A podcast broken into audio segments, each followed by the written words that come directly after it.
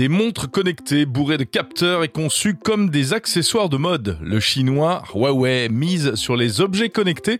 On en parle cette semaine dans Monde Numérique, notamment avec Stéphane Curtolin de Huawei France. Les montres connectées, pour nous, ça fait partie de l'avenir parce que ça pourrait être un des prochains hubs d'entrée dans la vie numérique. Autre type de produit high-tech, on va parler de lunettes connectées pour cyclistes. Une innovation du français Cosmo. Mon confrère Christophe Seffrin les a testés, il nous dira tout. Et puis, euh, cap sur le futur et sur le Web 3, un web décentralisé basé sur la blockchain et les NFT. On écoutera le point de vue de l'entrepreneur et podcasteur Mathieu Stéphanie. Il y a des choses qui vont pas marcher, il y a des gens qui vont dire dans trois mois, eh, tu vois Mathieu, ce que tu disais c'est de la merde. Mais en l'occurrence, je leur donne rendez-vous dans dix ans. L'histoire est en marche et il n'y a pas d'autre option. Bienvenue dans Monde Numérique numéro 48. Et parce que le monde numérique est parfois un monde dangereux, cet épisode est soutenu par EZ, spécialiste de la sécurité contre les cybermenaces. Les solutions de cybersécurité EZ s'adressent à la fois aux particuliers et aux entreprises. Leur promesse, c'est la légèreté et la discrétion pour profiter du meilleur du monde numérique dans les meilleures conditions.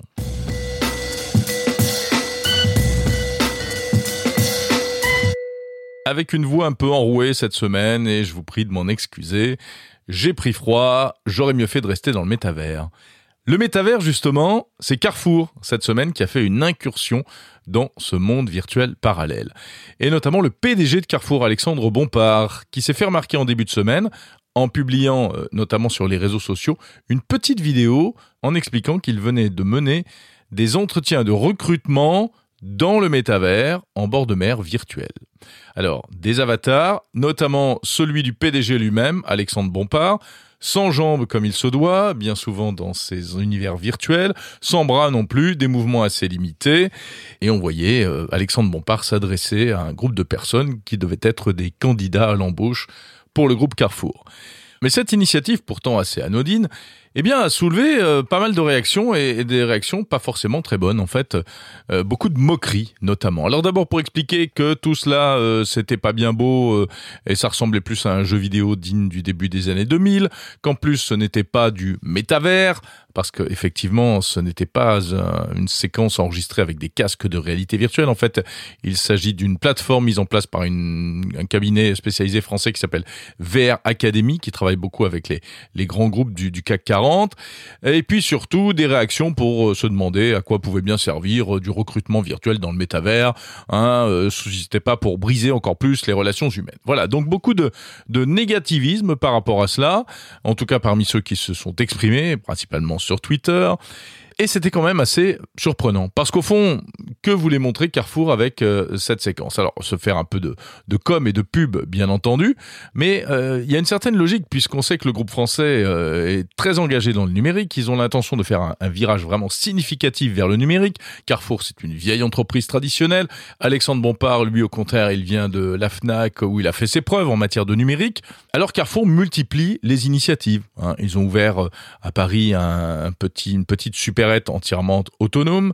Euh, ils ont acheté en janvier dernier une parcelle de terrain dans le métavers The Sandbox. Ils veulent tester des choses, ils veulent tenter des choses. Ça ne veut pas dire qu'ils sont en mesure dès aujourd'hui de déployer de véritables solutions qui vont apporter euh, des services innovants et intéressants et utiles à la fois aux clients ou à leurs salariés, mais en tout cas, ils tentent, ils essayent, et il paraît quand même un peu surprenant de leur reprocher ce genre de choses et d'avoir une méthode assez exploratoire comme ça. Surtout que derrière cela, il y a un véritable enjeu de recrutement, en fait, pour mener à bien ces projets dans le numérique, eh bien Carrefour a besoin de renforcer ses troupes et ils ont annoncé qu'ils voulaient embaucher 3000 data scientists, des, spécialistes de la donnée, 3000 spécialistes d'ici à 2026. Donc il y a un véritable besoin de talent numérique. Et cette petite séquence publicitaire euh, de métavers fait sans doute partie des choses un peu euh, glamour pour essayer de donner envie à de jeunes ingénieurs de les rejoindre. C'est vrai qu'il y a quelques années, la grande distribution, ça faisait sans doute rêver les gros cerveaux qui sortaient des grandes écoles d'ingénieurs françaises. Mais aujourd'hui, ça paraît peut-être un peu moins sexy. Et donc, tous les coups sont permis pour essayer de les attirer.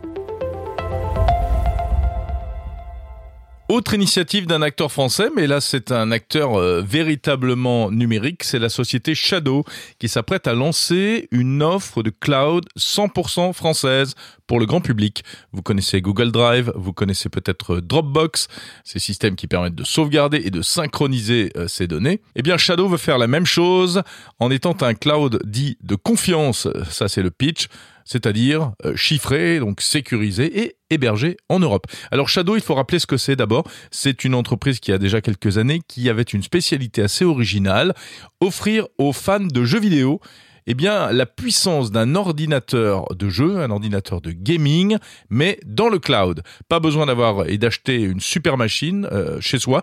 il suffisait d'un petit boîtier, euh, d'une bonne connexion Internet, et on pouvait euh, bénéficier eh bien, de, des dernières technologies en matière de, de PC, avec notamment une très bonne, de très bonnes accélérations graphiques. Tout cela uniquement via le cloud. Le problème, c'est que ça leur coûtait très cher et que économiquement, ça n'a pas tenu. Shadow est passé à deux doigts de la liquidation judiciaire il y a quelques temps et a été racheté in extremis par un acteur français euh, non des moindres. Il s'agit d'Octave Klaba, le fondateur et PDG de la société OVH Cloud. Alors, euh, fort de ce renfort précisément, Shadow revient avec de nouvelles offres qui ont été annoncées cette semaine.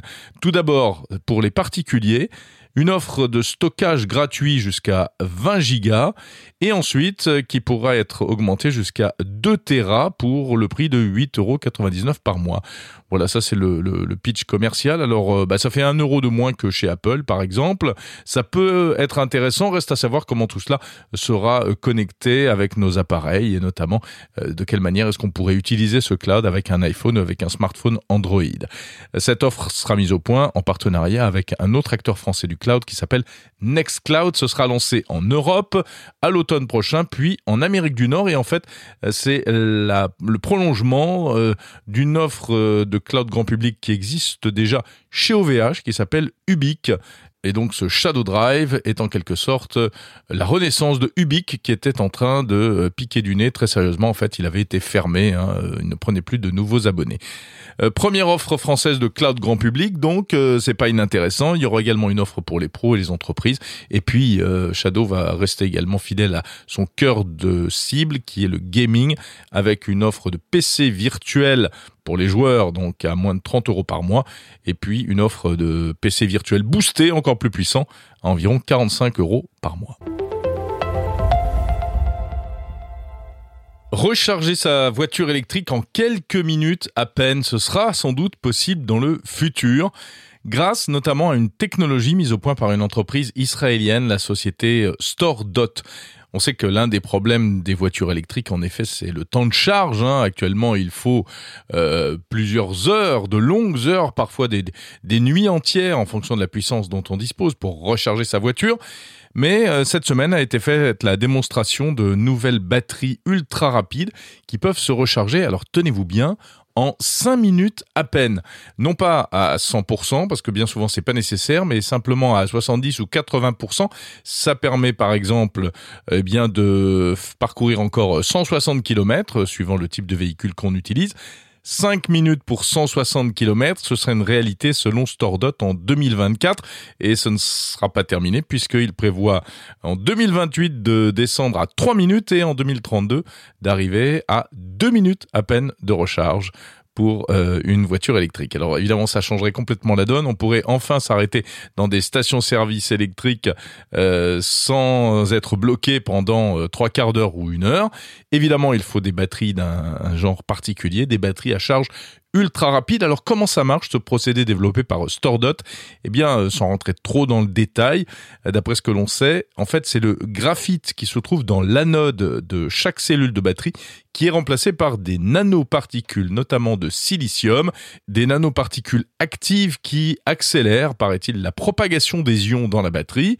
Et en plus, des algorithmes d'intelligence artificielle euh, surveillent tout le processus afin que euh, s'il y a un problème, eh bien une cellule puisse être déconnectée euh, temporairement pendant la charge, puis reconnectée une fois que elle, elle a refroidi. Ça évite donc les risques de surchauffe, de gonflement de batterie et d'incendie.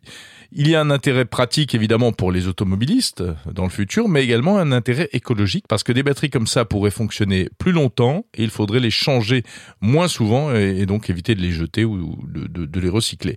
Bon, pour l'instant, on parle encore un peu au futur. Stordot euh, serait en contact avec de nombreux constructeurs. Volvo a investi dans cette entreprise israélienne et puis il faut savoir qu'il y a quand même pas mal, il n'y a pas que, que cette initiative, il y a pas mal d'expérimentations en cours et de technologies en développement à travers le monde pour améliorer le dispositif de recharge des batteries des véhicules électriques. Et c'est ça la vraie promesse, c'est-à-dire que autant aujourd'hui le véhicule thermique est euh, probablement arrivé à, à, ses propres limites, autant le véhicule électrique qui a encore beaucoup de défauts avec la pollution générée par les batteries, les temps de charge, etc. Eh bien, autant ce véhicule électrique a une marge de progression énorme liée à la technologie. On sent que les véhicules électriques de dans 10 ans n'auront rien à voir avec les véhicules électriques d'aujourd'hui. Pour conclure ce rapide tour d'horizon de l'actu tech cette semaine, un mot quand même du nouveau gouvernement qui vient d'être annoncé ce vendredi en France. Alors, on, attendait de savoir quelle place serait donnée au, numérique, comme chaque fois. Euh, ça faisait plusieurs années en France qu'on avait un secrétariat d'État au numérique, le dernier en date occupé par Cédric O. Eh bien, exit le ministère ou le secrétariat d'État au numérique. Euh, il n'y en aura pas, visiblement, dans ce nouveau gouvernement, puisque tout est placé euh, sous l'aile du ministre de l'économie et des finances, Bruno Le Maire, qui devient ministre de l'économie des finances et de la souveraineté industriel et numérique. Le numérique est donc ramené essentiellement à sa dimension euh, souveraineté. C'est vrai que c'est un thème qui est dans l'air du temps, indéniablement. C'est l'un des grands enjeux du moment. Hein. comment euh, profiter de cette révolution numérique, si tant est qu'on puisse encore euh, parler de révolution aujourd'hui. Le terme est un peu galvaudé, peu importe. Le vrai problème, c'est que les grands outils qu'on utilise au quotidien sont dans les mains des géants américains. On a le plus grand mal à développer des euh, alternatives françaises ou européennes, ce qui pose eh bien des tas de questions et d'interrogations par rapport à la protection des données, à la protection de la vie privée, à l'exploitation économique de nos données numériques. D'autant que le numérique, il faut bien avouer, c'est un sujet complètement transverse aujourd'hui. On parle de la souveraineté. Il y avait également la question euh, des startups et de la French Tech. Il y a eu la grande époque de la French Tech. Bon, ben ça, c'est un peu du passé désormais. Hein. Euh, les startups sont sur les rails. De nombreuses licornes en France. Maintenant, on rentre euh, dans un cadre réellement industriel. On a fini de s'amuser d'une certaine manière. Ça ne veut pas dire qu'il faut plus continuer à innover, bien sûr. Et puis, il y a plein d'autres questions qui se posent. Le numérique, ça touche aussi finalement la culture, l'information, l'éducation. Bien sûr, le numérique est vraiment partout. Et certains pays nous regardaient d'ailleurs euh, assez bizarrement avec notre ministère du numérique euh, mais au moins ça a sans doute servi à impulser pas mal de choses. Voilà, donc le numérique qui entre dans l'âge adulte hein, d'une certaine manière, en étant désormais intégré euh, au plus gros ministère régalien français.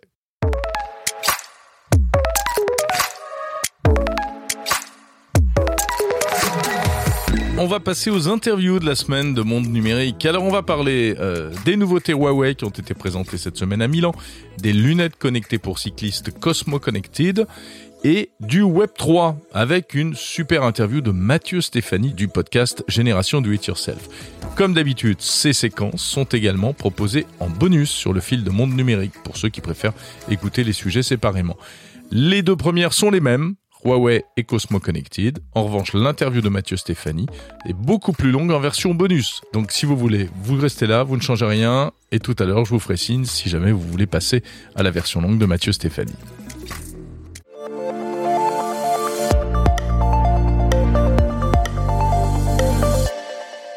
Hello everyone. C'était le 18 mai dernier à Milan, en Italie. Le fabricant chinois Huawei avait choisi la capitale de la mode et la capitale italienne de la tech pour présenter ses dernières nouveautés. Un retour sur le devant de la scène pour cette marque qui fut un temps un poids lourd mondial du smartphone, mais dont les parts de marché se sont écroulées depuis que Huawei a été banni par Donald Trump et que donc aujourd'hui, eh bien, euh, ce fabricant ne peut plus proposer dans ses smartphones d'application Google. Évidemment, c'est un peu pénalisant. Pour autant, Huawei veut rester dans la course. On en parle avec mes invités, le directeur marketing de Huawei en France et mon camarade François Sorel de BFM Business Tech Co, qu'on retrouvera après pour décrypter ces annonces. Bonjour Stéphane Curtelin. Bonjour. Directeur marketing de Huawei France. Nous sommes ici à Milan où euh, Huawei vient de présenter un, certain nombre de produits, beaucoup de produits, hein, bro- euh, plusieurs produits euh, tech. Alors, euh, des montres, des bracelets connectés, on va en parler dans un instant, et puis également un nouveau smartphone pliant. Euh, commençons par le, smartphone pliant. Euh, Il y a déjà plusieurs produits de ce genre sur le marché. Qu'est-ce qu'il a de différent celui-ci? C'est euh, la suite d'innovation à laquelle on a contribué justement sur ce format-là. Euh, Aujourd'hui, ce produit va être plutôt euh, distribué dans un premier temps en Chine. On attend de savoir euh, pour l'Europe ce qu'il en sera. C'est vraiment pour montrer que Huawei, le smartphone, reste un pilier de la stratégie de, Huawei. On continue d'innover, on continue d'améliorer ce que l'on avait, donc les précédentes versions du Mate XS. Et c'est, on s'en est une des illustrations avec ce- nouveau produit. Il y a une particularité et Richard Wu, votre euh, PDG, ne s'est pas privé d'insister là-dessus par rapport notamment au concurrent Samsung. Il a un écran totalement plat. Vous semblez avoir résolu le problème technique de la pliure. Ouais, ça c'est un, un tra- un travail qui a été fait par nos ingénieurs et notre R&D, que ce soit sur le P50 Pocket ou sur celui-là. On a euh, des charnières qui, euh, euh, incorporent plus de 100 brevets Huawei euh, pour arriver euh, non seulement à ce qu'il se replie parfaitement, mais également qu'il s'ouvre parfaitement. Donc il y a eu un travail à la fois sur l'écran et sur les charnières euh, qui a été fait par justement notre R&D et j'insiste sur le fait qu'il y a une centaine de brevets, ça paraît pas comme ça. Ces produits-là restent des monstres de technologie ou des bijoux de technologie, des concentrés de technologie, euh, parce qu'on commence à être habitué à voir justement des, téléphones pliables, pliants, mais ça reste des prouesses technologiques justement autour de la charnière et autour de, cette pliure. Alors ce sont des prouesses qui se payent cher. hein. Euh, prix annoncé 2000 dollars. on est dans, les, dans, les, dans la stratosphère. Oui, alors après c'est vrai que ça se paye encore parce que ce sont des. Déjà l'écran est beaucoup plus grand hein, parce qu'on a deux écrans quand euh, c'est déplié, donc euh, c'est comme si on avait deux smartphones haut de gamme euh, l'un à côté de l'autre. Donc ça explique une partie du prix, plus toute cette innovation qu'on a dû mettre et faire pour résoudre ce challenge, ce défi technologique autour de la, du pliage justement du smartphone. Alors parlons maintenant des montres et des bracelets qui, elles, vont sortir en France. hein. alors en tout cas peut-être par, par étape. Focus sur le design. On a l'impression que vous voulez un peu concurrencer les, fabricants traditionnels de montres, ou en tout cas en faire de vrais produits de mode. Alors c'est vrai qu'aujourd'hui on écrit une nouvelle page dans l'histoire de l'innovation de Huawei en alliant design et innovation technologique à la fois hardware et software. Alors commençons par le design puisque c'est ce qui se voit. Et là en effet on utilise des matériaux luxueux. Donc on utilise de la céramique, on utilise du titane, on utilise du verre saphir.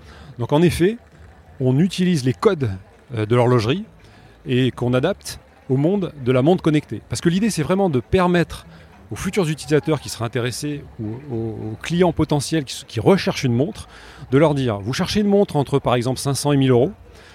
Est-ce que vous savez qu'il existe des vraies montres qui en plus sont connectées? Et une vraie montre c'est vrai qu'on a tendance et je pense que c'est justifié à d'abord l'évaluer par rapport à son design. On sait combien c'est important le design dans l'horlogerie. Donc c'est pour ça qu'on a cette fois-ci mis en avant cette partie là avec ce travail autour de ces matériaux luxueux et en même temps ces montres avec ces matériaux luxueux continuent d'incorporer l'innovation technologique hardware et software de Huawei un exemple puisqu'on se parle de vraies montres, l'idée c'est de ne pas être obligé d'avoir sa montre à rebrancher tous les soirs. Donc on a entre 14 et 7 jours d'autonomie en fonction du modèle, de l'épaisseur et de l'utilisation qu'on en a. Donc ça, c'est déjà une première euh, information qui est capitale pour un utilisateur qui s'intéresserait euh, au monde des montres connectées, mais qui ne veut pas oublier le bon côté de la montre traditionnelle. Donc des designs haut de gamme, matériaux luxueux, une autonomie qui permet vraiment de s'affranchir des contraintes du quotidien, et en plus de ça, tous les services qu'on peut attendre d'une montre connectée sur le suivi du bien-être. Alors il y, a- plusieurs modèles, il y a deux rondes et puis euh, il y a un modèle qui est décliné euh, en plusieurs versions mais qui lui est carré, enfin en tout cas rectangulaire, bon, qui ressemble un peu à l'Apple Watch, on va pas se mentir, légèrement allongé, mais ce qui frappe techniquement, c'est euh, une batterie de capteurs et même de nouveaux capteurs. Est-ce que tout, sera, tout ça sera disponible néanmoins en France? Oui, exactement. On va associer toute une batterie de capteurs qui permet d'avoir plus de 80 modes de sportifs disponibles. Euh, alors les plus connus comme des plus exotiques ou des plus, euh, euh, on va dire, moins... enfin, Il y, a- il y a un capteur de profondeur pour la plongée par exemple. Exactement. Voilà, sur la nouvelle GT3 euh, Pro, on peut faire du- de la plongée libre jusqu'à 30 mètres. Donc ça, c'est un record aussi, c'est une innovation. Euh, 30 mètres, euh, c'est une vraie profondeur euh, qui est pas réservée, qui est réservée déjà à des, à des vrais plongeurs. Euh, donc il y a ça par exemple, il y a aussi des capteurs pour le golf, pour le ski, euh, euh, et ainsi de suite. Et puis il y a des capteurs pour la santé et même pour quasiment médicaux. Alors électrocardiogramme, ça on a déjà vu. Mais c'est une vraie nouveauté chez un grand constructeur, un capteur de tension artérielle. Oui, alors, avant de rentrer dans ce détail-là, je voudrais rappeler, le, enfin, je voudrais dire qu'il y a une approche holistique. C'est-à-dire qu'on a une interface sous forme de trèfle, euh, de trois feuilles, par exemple. Euh, une étant dédiée à la respiration, une, par exemple, à l'hydratation, et une euh, au repos. Et cette idée-là, justement, de suivi du bien-être, c'est une fois qu'on active ces trois feuilles, c'est ainsi que du coup, on se rend compte que sa journée a été plutôt bien gérée et donc on peut continuer, etc. C'est une aide et quand il fait chaud comme aujourd'hui, on se rend compte au combien ça peut être intéressant. Et alors c'est vrai qu'on on n'arrête pas de chercher à innover. Et en Chine, on a une montre qui mesure la pression artérielle. Et pour le quatrième trimestre de cette année, c'est-à-dire la fin d'année euh, 2022, on aura aussi la possibilité d'avoir euh, un suivi euh, électrocardiogramme sur la Watch GT3 Pro, par exemple. La tension, la pression artérielle, euh, c'est vrai que ce n'est pas du tout, c'est pas disponible sur les, chez vos concurrents, mais il y a des questions d'homologation derrière. hein. Oui, exactement. Donc là, on est en cours de discussion justement avec tout ce qui est euh, euh, organisme de certification au niveau européen pour, euh, j'espère, pouvoir annoncer des, des belles choses peut-être l'année prochaine. Alors on sait Huawei a un peu souffert avec euh, le bannissement euh, par Donald Trump. Vous n'avez plus le droit d'utiliser les produits Google, les applications Google dans vos smartphones. Ça a considérablement impacté votre marché. Est-ce que euh, ce virage vers les objets connectés, ce qu'on appelle les wearables, c'est un, vrai virage stratégique pour la marque? En fait, ça fait partie de la vision de Huawei qui a été, depuis sa création, de connecter les personnes, les organisations, les maisons à travers le monde. Et dans cette idée de connexion, il y a aussi l'Internet des objets. Et donc l'Internet des objets, euh, préalablement même euh, à ces euh, restrictions que l'on subit imposées par l'administration américaine, il y avait cette vision d'élargir au-delà du smartphone. Et cet élargissement passait par l'Internet des objets, les montres connectées. Et les montres connectées, pour nous, ça fait partie de l'avenir parce que ça pourrait être un des prochains hubs d'entrée dans la vie numérique. On a été très euh, smartphone-centrique, enfin centré sur son smartphone, et euh, on se rend compte que maintenant les montres euh, offrent de plus en plus de possibilités et peuvent devenir soit un complément, soit même un, produit à part entière pour avoir des informations. On a des notifications, on a des news, on suit sa santé. Donc le, développement de ce qui est wearables, donc produits portables autour des montres, une, ça fait partie de la vision de Huawei euh, établie depuis longtemps, au même titre qu'on développe avec des PC portables, avec des tablettes, avec l'audio aussi connecté. Merci Stéphane Curtelin. We are committed to continuous innovation and bring the benefits of technology to everyone. We will build a better future. Et salut François Sorel. Jérôme Colombin, comment ça va? Je suis ravi de te, bah, je suis pas très surpris hein, de te trouver ici à cet événement Huawei à Milan. On sent que Huawei veut euh, occuper le terrain à nouveau. Qu'est-ce que tu en ressors de cette conférence et de cette stratégie, on peut dire, si on peut dire? Ce qu'on peut retenir de cette, de cette conférence, c'est que, euh, bah, alors tu as vu, ils ont présenté un nouveau portable, un nouveau téléphone qui est pliable ou pliant, tout dépend, on va pas rentrer dans le débat. ouais, Moi, je suis plutôt pliant, mais bon, chacun son, chacun sa chapelle. Écoute, je te suis, on va dire pliant, Euh, mais finalement, c'était pas ça le, le- le plus important, parce qu'on le sait, le smartphone pour Huawei, c'est mort, plus de Google. Des pays- enfin, pas de possibilité d'avoir des puces de dernière génération, pas de 5G sur les téléphones. On rappelle vite fait pourquoi il n'y a plus de Google dans les smartphones Huawei. C'est la faute à Donald Trump. C'est la faute à Donald Trump qui, euh, il y a deux ans, euh, a décidé en, en représailles de, euh, on va dire, sanctions euh, commerciales entre la Chine et les US, eh bien, de bannir en quelque sorte, d'interdire les boîtes américaines de collaborer avec Huawei. Et quand tu dis à Huawei, tu ne peux plus travailler avec des boîtes américaines, c'est la catastrophe. Google, euh, tous les, toutes les boîtes qui fabriquent des processeurs qui ont des brevets américains, donc ça a été une, catastrophe. Vraiment, ça a été le, le- le coup de, le coup de fusil fatal. Ce qui fait qu'aujourd'hui, Huawei est toujours présent dans les smartphones avec des, on va dire, un marché qui est ridicule. Même en Chine, ils sont quasiment, euh, ils sortent du marché. hein. Ils sont dépassés par les Oppo, par les Vivo, par les Xiaomi, etc. Même Honor, qui est un spin-off de Huawei est en train de, les dépasser. Donc il faut qu'ils trouvent, euh, si tu veux, un nouvel oxygène. Et le nouvel oxygène, c'est euh, les devices, les wearables, parce que ça marche. Parce qu'on est, et tu l'as remarqué, dans cette mouvance du fitness, du bien-être, de la santé. Aujourd'hui, la technologie est prête. Regarde ce que fait Apple. Apple, tu, as euh, toute une offre fitness qui est impressionnante. Tu as des vidéos de cours t- connecté à ton Apple Watch, etc. Ça donne envie à Huawei, qui là, en fait, sort du ban US et fait à peu près ce qu'il veut, eh bien de se lancer là-dedans. Donc, nouvelle montre, nouvelle montre avec euh, une tonne de capteurs, euh, voilà, habituels pour la santé. Et alors, il est important aussi pour Huawei de faire cet événement à Milan, parce qu'on le sait, euh, Milan, bah, c'est la capitale de la fashion, donc une montre, c'est un objet design. Et c'est intéressant ce qu'ils disent, c'est que finalement, ils veulent capter en fait un public qui n'est pas forcément intéressé par les montres connectées, qui va d'abord d'a- avant tout une belle montre, entre 500 et 1000 euros, mais qui a des fonctionnalités de, connexion et de santé assez poussées. hein. Euh, tu as vu là, ils lancent aussi euh, un système d'abonnement mensuel. Alors, en Italie et en Allemagne pour débuter, ça va arriver en France, j'imagine après, qui permet d'accéder à des vidéos, à du coaching sportif, etc., etc. Un peu la sauce Apple finalement. Hein. Faut pas se voler la face. Petit warning quand même. Tu sais que toutes ces fonctions santé euh, sont, en attente d'homologation pour certaines. Euh, et, voilà, les homologations, euh, par exemple pour euh, la prise de tension, euh, le- l'électrocardiogramme, etc. C'est pas facile. On voit qu'Apple a galéré, WeSings aussi a galéré pendant des mois pour avoir ce fameux sésame. Comment ça va se passer avec Huawei, qui est une boîte aujourd'hui pas ennemie, mais chinoise, euh, qui, qui- qui- voilà. C'est pas facile. C'est moins facile, voilà. Donc ça va être intéressant à surveiller parce que tant qu'ils n'ont pas cette homologation, la fonction n'est pas activée, si tu veux. Donc voilà, euh, c'est peut-être un petit problème. Merci beaucoup François Sorel pour ce décryptage express des, des annonces Huawei.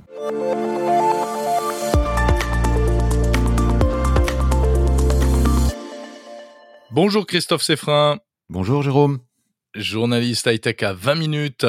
On se retrouve, euh, on essaie de se retrouver comme ça euh, une fois par mois à peu près pour euh, découvrir et débriefer un produit high-tech que tu as testé, car il y a beaucoup de produits qui te passent entre les mains. Parlons donc d'un truc un peu de saison. Euh, Il y a beaucoup de gens qui vont se remettre euh, encore plus au vélo là avec les beaux jours qui arrivent. Et donc la, la boîte française Cosmo Connected a sorti un produit assez ambitieux, des lunettes connectées euh, GPS. Alors d'abord, est-ce que tu peux nous les décrire un petit peu? Quelle est la promesse au départ? Alors la promesse, c'est d'avoir des lunettes qui puissent accompagner les cyclistes, évidemment, mais aussi, pourquoi pas, les piétons, euh, dans leur déplacement, en leur offrant un guidage à travers le verre des lunettes, euh, un guidage tête haute, comme ce que l'on peut retrouver sur euh, les pare-brise de certains euh, véhicules. Donc euh, voilà, Cosmo euh, s'est lancé dans cet ambitieux projet avec un premier produit qui vient de sortir et qui s'appelle les Cosmo Vision. Alors, tu les as testés, qu'est-ce que ça vaut? Alors ça vaut que c'est un produit qui est extrêmement euh, enthousiasmant au premier abord, euh, puisque c'est un produit qui est très simple d'emploi. Il s'agit de lunettes connectées en Bluetooth avec euh, son smartphone et, une application de façon euh, on ne peut plus on ne peut plus classique. Application à travers laquelle on va indiquer l'adresse de destination que l'on choisit et une fois que cette adresse a été euh, enregistrée et euh, repérée, eh bien les lunettes vont afficher les différentes informations dans le verre droit supérieur de la lunette Cosmovision et ces indications vont nous guider au fur et à mesure de notre parcours et l'on sera euh, repéré en permanence euh, grâce au système GPS qu'on connaît bien. Et c'est vraiment plus intéressant que de regarder son smartphone euh, fixé sur un support sur son guidon de vélo, par exemple?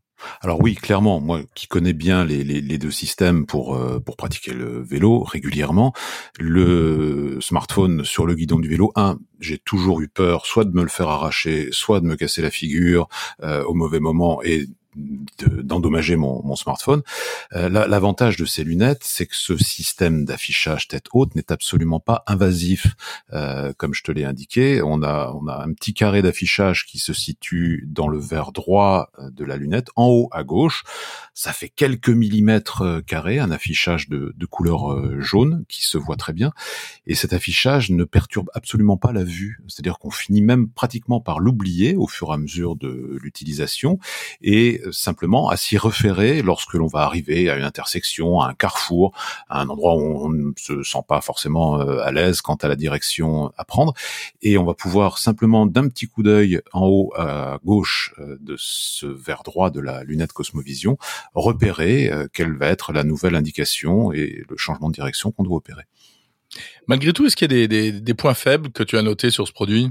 Oui, il y en a un essentiel euh, que, que, que j'ai signalé dans, dans l'article que j'ai fait sur le test sur, sur 20 minutes.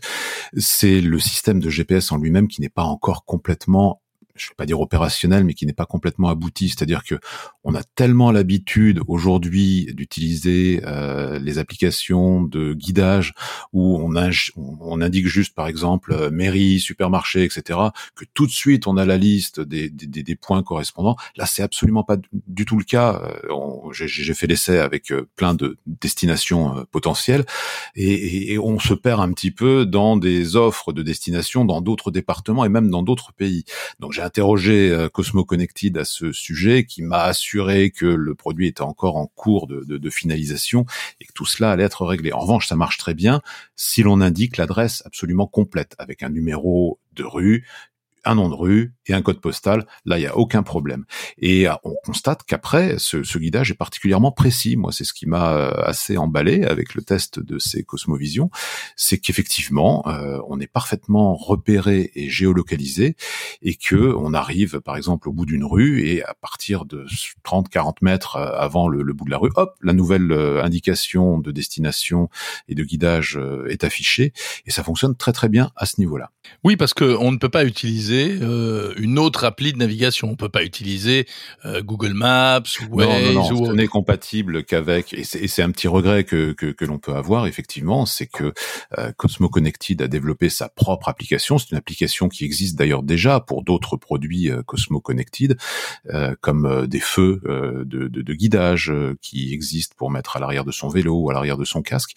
Et là, voilà, on sent que on est encore en phase de, de développement ou de finalisation et le produit est certes très prometteur, mais avec quelques petites contraintes.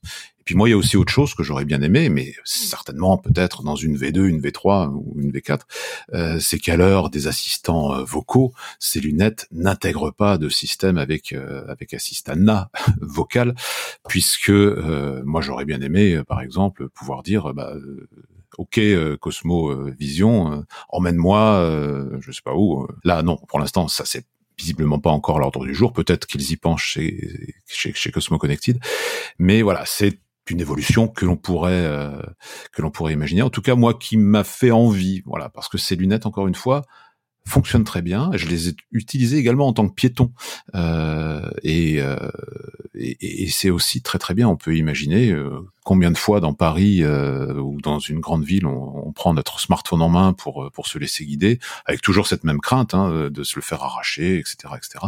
Et là, voilà, on, on a de, de, bonnes lunettes qui sont aussi des lunettes de soleil, il hein, faut le préciser, qui permettent d'être guidés de façon très claire. Christophe, une dernière question. Mais quand on porte des lunettes de vue, comme toi ou moi, euh, comment fait-on?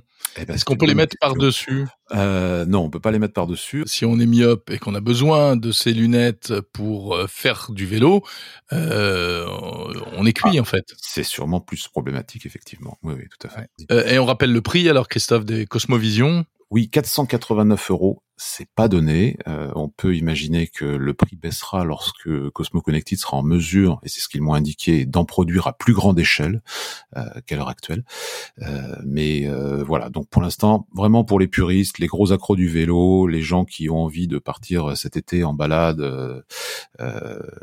pendant pendant leurs vacances. Mais pour l'instant, pour des petits trajets du quotidien, ça reste un produit qui a encore besoin de progresser et qui reste encore très cher. Merci beaucoup, Christophe Seffrin, journaliste high-tech à 20 minutes.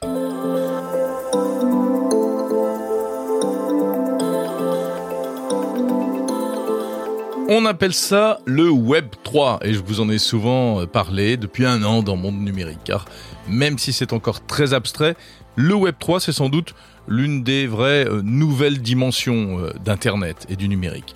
Euh, Le Web 3, ça correspond à beaucoup de choses. Hein. Un web décentralisé, un contre-pouvoir face aux géants qui dominent le numérique aujourd'hui. Ça passe par la blockchain, ça passe par les NFT. Et ce que je trouve le plus fascinant dans ce sujet, c'est que le Web 3 est quasiment devenu un marqueur générationnel. C'est-à-dire que beaucoup de jeunes, notamment de jeunes entrepreneurs, semblent nourrir beaucoup d'espoir dans le Web 3. Alors que, on va dire, les vieux de la vieille n'y croient pas une seconde, visiblement. Quand on voit par exemple le crack des crypto-monnaies dernièrement, quand on voit la bulle des NFT, on peut quand même se poser pas mal de questions. Alors, de tout cela, j'ai voulu parler avec Mathieu Stéphanie, qui est un entrepreneur et qui porte un regard assez aiguisé sur le sujet. Lui, il y croit à mort. Il va nous expliquer comment il a même créé des NFT, comment il aimerait transformer son entreprise en DAO, en communauté décentralisée. Si vous ne comprenez rien à tout ça, pas de panique, on va tout vous expliquer. Et si le sujet vous intéresse, eh bien écoutez, dans ce cas-là, passez donc directement plutôt à la version longue, extra longue euh, de mon entretien avec Mathieu Stéphanie, disponible en bonus. Vous ne serez pas déçus. Bonjour Mathieu Stéphanie. Salut Jérôme Colombin. Merci de m'accueillir euh, chez toi, euh, ici au, au siège de Cosa Vostra. Je sais qu'on te le dit à chaque fois parce que la dernière fois qu'on a déjeuné ensemble il y a quelques mois, euh, Ouais. je me suis dit, oh, ça fait bizarre d'entendre cette voix quand on est en face. Mais alors, l'entendre dans, dans mon studio euh, comme ça, euh, que quelqu'un qui m'interroge, là, je, je, je- ça, ça me fait tout bizarre. Ouais, ouais. Ah oui, ouais, quelques, quelques années de radio, effectivement, ça, ça, ça marque. Mathieu Stéphanie, entrepreneur, multi-entrepreneur, on peut citer notamment euh, Cosa Vostra, qui est euh, ton entreprise, au siège Oui. à laquelle on se trouve aujourd'hui. Euh, Orso Media également, créé récemment avec Christopher Siminelli, une autre connaissance commune. Et puis, euh, tu es surtout podcasteur, et non des moindres, un, un grand podcasteur, Génération du It Yourself, qui est un, un des podcasts les plus écoutés en France. Tout à fait. C'est quoi pour toi le Web3 et pourquoi tu y crois Tu as l'air d'y croire? Alors, ce qu'on dénomme le Web 3, c'est euh, une nouvelle version du web décentralisé, basée euh, sur la blockchain. Euh, donc, on connaît le Bitcoin sur la blockchain, on connaît euh, pour certains Ethereum et puis d'autres différentes blockchains qui existent. On entend de plus en plus parler des NFT. On mélange tout ça souvent avec les métaverses qui sont pas pour certaines décentralisées, euh, Mm. Decentraland ou un certain nombre de métaverses comme ça, euh, qui sont très liées au Web 3, dont le futur est pro- probablement très lié au Web 3 pour une grande partie d'entre elles, mais pas toutes. Euh, et, euh, et ça, c'est assez clair, puisqu'il y a des, en fait, des gros jeux en ligne, des MMORPG, comme on les appelle, euh, Massively Multiplayer Online Real euh, Play, c'est ça, non C'est un truc dans ce goût-là, oui. Player Game, je sais plus. Bon, bref, qui sont en fait déjà des métaverses. Euh, C'est-à-dire que tu, de- dessus se retrouvent des centaines de milliers ou des millions de personnes chaque jour. Voilà, c'est Euh, sur Call of Duty, sur euh, Ouais. tu peux y acheter des choses dans une boutique, tu peux gagner des choses. La particularité, Voilà. c'est que c'est persistant. Ce Exactement. sont des univers persistants. Mais la différence avec centralisé pour l'instant. et centralisé, voilà. Et mais et puis qui intègre qui n'intègre pas la dimension euh, réalité virtuelle, c'est-à-dire que ça se pratique sur un écran, pas avec un masque de oui, réalité mais virtuelle. le métaverse peut se faire sur un écran aussi potentiellement. L'idée, c'est aussi que, bon, aujourd'hui, on a une sorte de perception, euh, de fantasme sur la métaverse façon Second Life, Mhm. euh, où où il y avait euh, donc euh, une sorte de monde parallèle où tu allais rencontrer des gens, mais sans vraiment trop rien faire. Bon, moi, ça. euh, pff, je suis pas trop certain de, de l'avenir de ce genre de, de choses. En revanche, une fois que tu les animes et que tu y vis vraiment des aventures réelles, euh, qu'elles soient, euh, euh, tu vois, souvent du- autour du gaming, mais ça peut être du gaming de casino, ça peut être du gaming de, de, de, de- sur lequel tu vas faire de l'avion, tu vas, tu vas fa- faire de la guerre, tu vas Mhm. faire des trucs plus drôles, moins drôles, etc. Bon, pourquoi pas, mais en tout cas, je te dis, ce sera plus des émana- émanations de jeux vidéo existants aujourd'hui. Pour revenir sur le Web 3, aujourd'hui, pour moi, la, la, la grande euh, révolution, c'est la décentralisation. C'est que, en gros, euh, le, principe de la blockchain, je ne suis pas le plus grand expert là-dedans, mais pour l'expliquer, hein, on est d'accord, c'est que quand tu signes un acte notarié, tu vas dire euh, Jérôme vend sa maison à Mathieu et en face il y a un notaire qui a un registre qui va être lui-même centralisé sur le cadastre, mais c'est centralisé au niveau de l'État français. Ça passe de Jérôme à Mathieu, je te paye tant, tout ça est enregistré, la maison est désormais à moi. Point. Et le notaire joue le rôle de tiers de confiance Exactement. et euh, il, voilà, quand il tu- stocke les actes authentiques, etc. Quand tu vas parler de blockchain, euh, tu vas alors il y a différentes manières de le prouver derrière.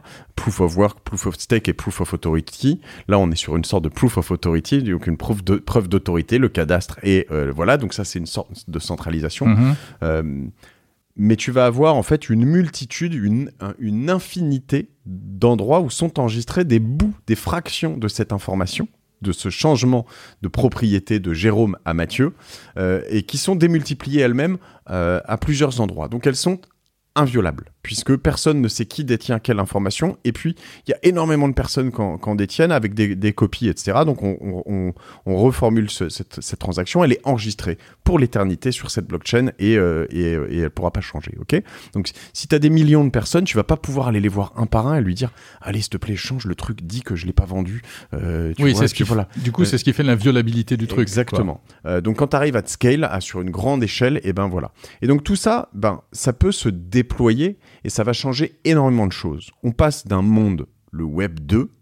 Alors, on est passé du Web 1 au Web 2. Le Web 2, c'est euh, euh, le grand univers de Facebook, mais aussi des- de, de Google, euh, particulièrement. C'était même les blogs au départ. Ouais, hein, les le blogs. Web 2. mais donc c'est centralisé à un endroit où finalement tu vas avoir des acteurs centraux qui vont Ouais. récolter un maximum de données sur toi, sur tes transactions, sur tes habitudes, sur tes échanges de mails, euh, sur tes euh, euh, agendas, sur tes dépenses par carte, sur plein de choses, et qui vont utiliser cette valeur pour la revendre généralement pour de la publicité je, je schématise, mais en gros, ça c'est le Web 2, ok? Donc tu vas interagir avec plein de choses, tu vas avoir plein d'outils gratuits, tu vas kiffer, etc. Euh, mais tu donnes un max d'informations sur toi, et donc on parle euh, là-dessus de souveraineté des données. Si je veux extrapoler là-dessus, la souveraineté des données, et que je vais te dire euh, bah, la souveraineté de tes données euh, de santé, bon bah moi j'ai un bracelet connecté. T'as un bracelet connecté puisque tu as une Apple Watch. Euh, je sais pas si j'ai le droit de dire ça. Bon, moi c'est pas une Apple Watch. Et C'est une ben, Fitbit c'est une Fitbit, voilà. Et donc elle, elle prend un certain nombre d'informations, cette montre, mon pouls en permanence, le nombre de pas par jour, le sommeil, etc., etc., etc., qui m'intéresse, voilà. Bon, il y a ça, et puis je peux donner comme autres infos, je sais pas, des endroits, moments où je suis allé chez le médecin, le médecin qui va faire d'autres choses, un électrocardiogramme, un électroencéphalogramme, des tas de choses, etc. Te dire en fait, ces données, est-ce que tu les donnerais à Google, à Scale ou à euh, peu importe, hein, euh, euh, bon, tu les donnes à Apple, tu les donnes à Apple. Apple, Toi, tu les donnes à. Fitbit. Ah ouais, donc à Google, du coup. Mais, mais ou est-ce que je préférerais les avoir dans un wallet?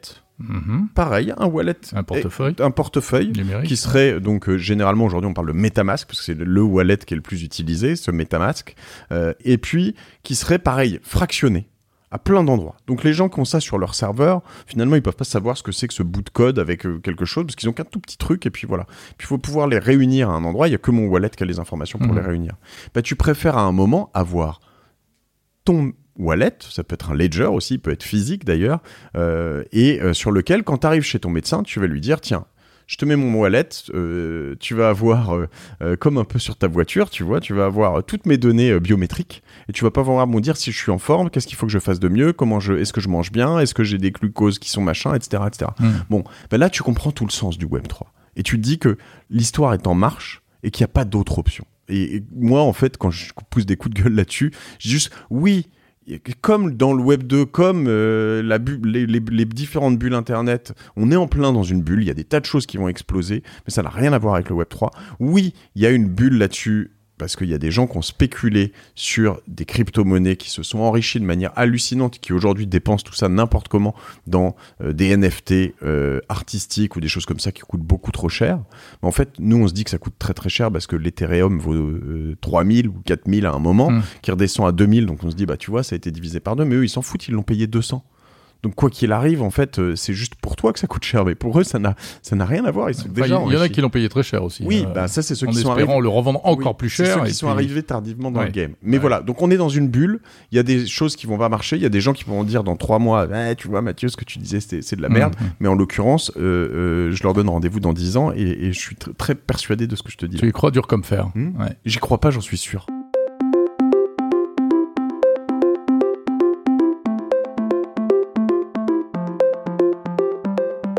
Voilà, c'est terminé pour Monde Numérique cette semaine. Avant de vous quitter, je vous conseille vraiment d'aller écouter l'interview intégrale de Mathieu Stéphanie. Euh, elle est passionnante, un peu technique aussi sur les bords. Vous en prendrez pour plus de 40 minutes. C'est la fin de cet épisode 48. Un grand merci de l'avoir suivi. Euh, pardon pour euh, cette voix d'outre-tombe euh, due à un petit rhume, enfin un peu bizarre. un petit message, allez, qui je remercie cette semaine? Un auditeur, Jazer60, qui m'a laissé un message assez sympa. Et il me dit que les chapitres ont disparu sur le podcast. Alors je ne crois pas, mais on va vérifier ça en principe. Effectivement, vous pouvez écouter Monde Numérique chapitre par chapitre, mais uniquement sur Apple Podcast, car c'est le seul à proposer cette fonction, ou bien sur le site Monde Numérique Voilà, continuez à m'envoyer euh, des messages, des commentaires. Euh, pour l'instant, la partie commentaires est désactivée sur le site Monde Numérique. Hein. Pour tout vous dire, je suis en train d'envisager un transfert du site sur une autre plateforme. Enfin bon, bref. S'il y a des pros de WordPress dans la salle qui me fascinent, ça peut m'intéresser. La semaine prochaine, ah, je vous prépare un, sujet très sympa. Euh, je peux pas trop dire encore de quoi il s'agit parce qu'il y, a, un petit secret à la clé, mais allez, on ira faire un tour du côté de chez Google. Merci encore de votre fidélité. Je vous souhaite un, un très bon week-end, une très bonne semaine. Parlez de ce podcast à vos amis, faites-le connaître et je vous dis à la semaine prochaine. Salut à tous.